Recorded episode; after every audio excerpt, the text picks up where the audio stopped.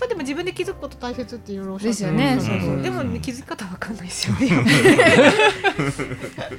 だから対処法が必要なんですよね。はい。はいそれは何でございましょうか？対処法ってまあねいくつかあるようですけども、はい。おすすめの対処法がある。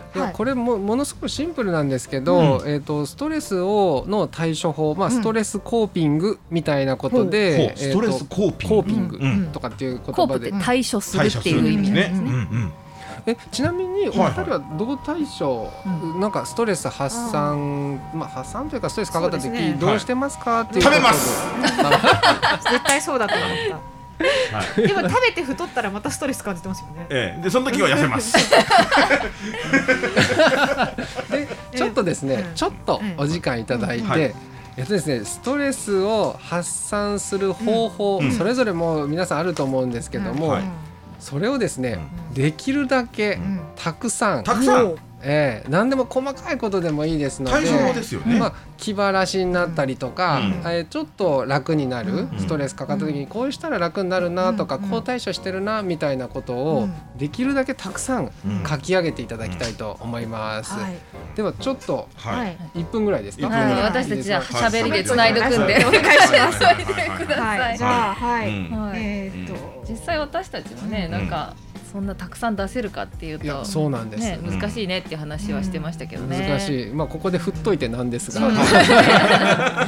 振っといてなんですが、うん。難しいですねこれ。ね確かに難しいですね。うん。うん。いっぱい持ってそうだけど、うん。書き出してみると出てこなかったりとかしますもんね。そうですね。あでも結構進んでますかね。ちなみにあれですよねこんなデータが、はい。そうなんです。これねちらっと調べるとえっ、とですねストレスが少ない都道府県ランキングっていうのがあって、うん。実は鳥取県はい。女性に限ってなんですが、2年連続第1位。ストレスが少ない、えー県鳥取県がえ女性に限ってですが、第1位実はただ男性はですね、うん。41位と、なぜか男性と女性なんで差がありますね。謎ですね。確かにね。好き勝手してるんですかね女の人たち。やっぱりいろいろそういやいや。なんいやか事情事情まあがそれぞれでしょこれは調査であってなんでそうなのかっていう解釈まではないんですけど、うん。まあ一つのデータとして、うん。うん。でもなんか喋ってたのが女性の方がストレス対処の方法が鳥取県の人は上手なのかなみたいななんかね、うん。ああなるほどさあそろそろ、うん。そうですか、はい。い結構いけたいけたようけ書いたおね結構書きましたね。あなたバリエーションある私ね結構ね、うん。自分でそういうふうに多分ストレス解消してるあなたでも得意よね。上手にやってそうですね。どうしましょう。じゃあ大体何個ぐらい書いていただいたかっていうのと、まあ、代表的なものをちょろっと教えていただけたらと思います。ベスト5ですよ僕はね。あなた何個ですか？11個。10個。多いですね。うん。さすがですねいろいろやってるんで。いろいろやってますね。例えばいろいろやってるね。例えば、はい。まあ、ロジャー食べるって言いましたけどううち、はい。結構自分の中でうん。これがすっきりするっていうのが、あの野菜を切る。野菜を切る？あの切れる包丁で、うん。こうざっこう切るあの感じがすごいなんか好きで、感触とか音とそうなんですかよ。でうん。ちょっと刃物つながりになるんですけどなんか切れるっていうのがすごいあのなるほどなるほど。よく好きで、うん。だからちょっと包丁研ぐのも楽しいへですしー。なんか鉛筆ね削ってますよね、うん。そう本当刃物好きなんですよ。鉛筆削っといてって言うと。危なくはないんですよね。でもなんかそういったりとかだって刃物研ぐもんね研ぐのが切れる感じが好きなんですけどうん。とかまあもう普通にやっぱり体を動かすとかうん。自然に触れるとうん。かあとまあ割とすぐできるのが一石二鳥でやっぱ掃除をするとすっきりするんではいはいはいなんかどっか磨くとかね。なんか。そんな感じですね。あこっちあ目がこっち来ましたね。でも圧倒的にあのだからあの一般的にあの山下さん的なやつ。だからその、うん体を動かす系をやると逆に僕ストレスなんですよ。はいはいはいはいはい。逆にもういやもう動きたくないからってなるんで、だからもう食べるに行くんですね、うんあと喋る。う。うんん。無駄に怒る。あと寝る。ルーばっかり来ましたけど、あと最後に YouTube 祭り。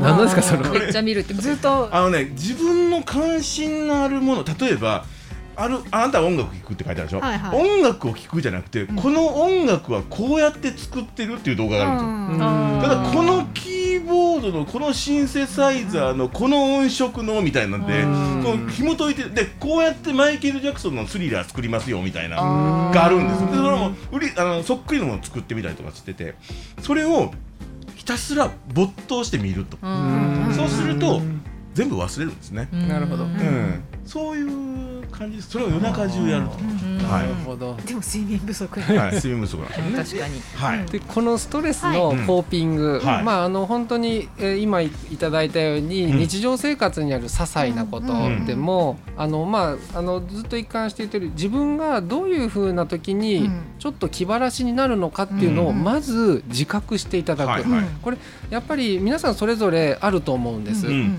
でもそれを自覚してるかどうかっていうのはやっぱ別の話であって、ね。ちょっと考えてみていただくっていうのがまず一つで、うん。やっぱりこれ多ければ多い方がいいんですね、ああ。れもこれも。あ手段が。ででやっぱり難しく考えていただかなくても全然よくって、あのーまあこれストレスコーピングの専門の先生が言っているのは例えば唐揚げを考えるとかですね。おー。これまあ今研ぐとか、うん。YouTube を見るとかっていうのはん実際具体的にやることになります、うんそれは時間が必要だったり時にはお金がかかるかもしれませんけども、この想像するっていうのも気晴らしの一つとしては、あの大事で、うん。まあなんかあれですよね。その唐揚げ食べてビールでパーってしてるところを想像する、なるほど、それだけでちょっと気持ちが落ち着く、うん。でこのちょっと落ち着くっていうのは、うん。まあそんなことやったってって思うかもしれないんですけど、まさにちょっと落ち着いたなっていうのを感じるっていうことも自覚できます。必ず落ち着くところはちょっとでもあるので、はい。なんか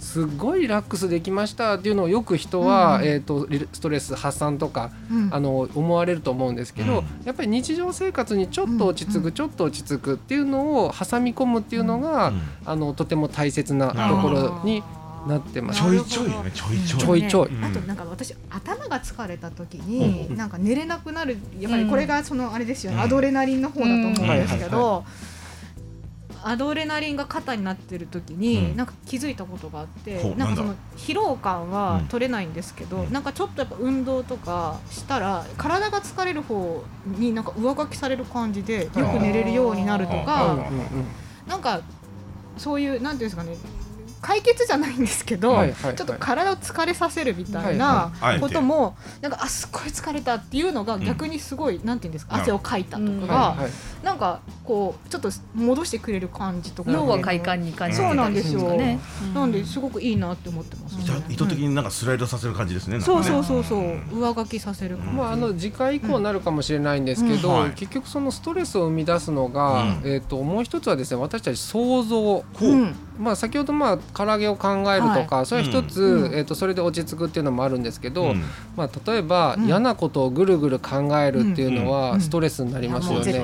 のもうなんかル負のループですね。そう感じなくてもいいものまで感じちゃいます。そうですね、なので、まあ、さっき脳の負担だストレスって脳の負担だっていうふうにちょっとお伝えしたんですけど、うん。やっぱり考えたり想像したりすることによって緊張が起こったり、うん。不安が起こったりっていうのも、うん。えー、とストレスんになっていてですね、まあ、お体疲れさせた結果、うん。考えなくてもいいような状態になると、もちろんいいわけですけど、うん。例えばですね、これだけ動いあのこんだけしか動いてないのに、うんこんなに疲れちゃって私ダメって思うようになってしまうと。あああ捉え方がなっちゃうんそうなんです、うん。だからストレスの発散って、あうん。これちょっと大切なところでお伝えしておくのは、うん。皆さん挙げていただいたんですけど、ーうん。例えばカラオケ行ったらストレス発散だよとか、うん。そういう風な話になりますよね、はいはいはいはいあのあ休みの日に遊びに行ったら、うんうんでもですねこれ人それぞれうん。何が大切かっていうと、脳みそが休んでるっていうところが大切で、うん。あの皆さんこれで気持ち休まるよっていうのをこれっていうことよりも、うん何によって自分がこうほっとしたり、脳が休まってるかっていうのを探してもらうっていうことが大切で、お前それなの？とか、うん。私これみたいなのああと何ですかね、批判し合ってはいけななるほど。くて、そこをまああのそれぞれのレパートリーで持っておくっていうこと。しかもどどのストレスに対してどの対処がいいのかっていうのを探した方がいいですね。ね。だからなんかこういっぱいあげましたけど、うん。あの日によって、うん。あのその違うわけですよ。その、うん。なんかやりたいこととうん。か、その時にじゃあこれしようって、だからそれって多分そういう相性をうん。感じてるストレスとの相性があるのかなとかね。数値化するとね、うん。分かりやすいですね、うん。自分でもね、うんこのこれを10点満点中8点ぐらい聞いたみたいな。メニューがいっぱいあった方がいいってことですね。あそうですそうです。対象メニューであなた11個あったからまだまだあります。まだまだあるんだね。うんあります。スマホのね、うん。メモとかにバーってリスト入れといて、うん。今日はこれしようみたいなのとかを探すのもいいかもしれない。ももうもう一つストレスの,、うん。あのコーピング、はい。対処のことでうん。大切なところとして、えっと、実はまあ今一つ一つ挙げていただいたんですけども、うん。はい。細かいもの,、うん。あのかあのカテゴリーとしては、うんストレスの対処って3つあるって言われてるんですね。で一つが、えっと、問題の解決です。うんうん。まあ、もちろん例えば、えっと、ロジャーさんとげ喧嘩したら、うんその喧嘩を仲直りするとかですあね、しあの締め切りがあったら、うん。それお金取ってくるとか、はい。まあ、そういう問題の解決です。でもう一つは考え方をちょっと変えてみる、うんなるほど。まあ、例えばあの夫婦喧嘩したらあうん。ちょっと相手の気持ちも分かったかなって思うとか、うん。これも一つ感ですね。はい。で最後のもう一つがもう見て見ぬふりするあ。まあ、現実逃避。でございます。う。んうん。で大きくこの3つの、はい。えー、とストレスに対する対処っていうのはあるよって言われてるんですけども、あの例えばですね最最後の現実逃避とかは、うんいやそれは甘えだみたいな思っちゃったり。ありますね。ありますありであとまああの問題解決しないといけないんだけども、うん。もうずっとこっちに行っちゃう、うん。現実逃避ばっかりしちゃうとか。でまあ、考え方変えてみようとか、いろいろその実はですね皆さんそれぞれこの3つのカテゴリーの中でうん。どれが取りやすいかなどれが考えやすいかな、うんやってるかなっていうのをちょっと考えてもらうっていうのは、うん。をします。でなぜかというと、うん。この3つのバランスがいいところ、いい方がストレスにとって柔軟だったりとかよりよく、えー生きていけるって言われていて、はい。時々ですね、まあ、私も関わらせてもらう人にお伺いすると、うん。ストレスの問題解決ばっかり考えちゃう。ああありますね。うん。そうすると疲れますよね。うん。ねで、まあ、逆に現実逃避ばっかりしちゃってうん。進まなくなる。で、はい。ちょっとここのバランス整えましょうかみたいなのがあって、うん。はい、そのあたりも少しうん。ご自分のストレスの対処をどうしてるかなって考えてもらうとしてはいいかなと思います。い。い加減を探すんですね。ええいい加減ですね。あはいはいい。い加減ですね。まあ、これコーピングっていうのは一つの対処法、うん。ね、いくつかある中はい。の一つの対処法っていうことなので、うん。皆さんもねぜひお家でそうやってみていただけたらなと思います。人によってねやっぱりねうん違いますもうん。んねねまさに。はい。はい。レディメインが4分でございます。はい、あで今回ですね、はい。それをお伝えしたんですけど、ちうん。次はマインドフルネスというものについて触れたいなとなるほど思っていて、うんでちょっと聞いたことあると思うんですけども、はい。それをやってみたいなと思います。また次回ですね。ねはい、楽しみですね。次回です。はい。なんかこれめちゃめちゃ学べる。うん。すごいよ。うん。皆さんも。だからロジャーも食べるだけじゃないってこいけんな。とですね。これいけんわ。いろいろ持たないとこのコーナーでいろいろだから多分ロジャーは変わっていくような気がする。考え方を変えるこのねねええちょっとスライドせないけど。はい。はい、ありがとうございました。ということで、サイコロな時間、今日もはい。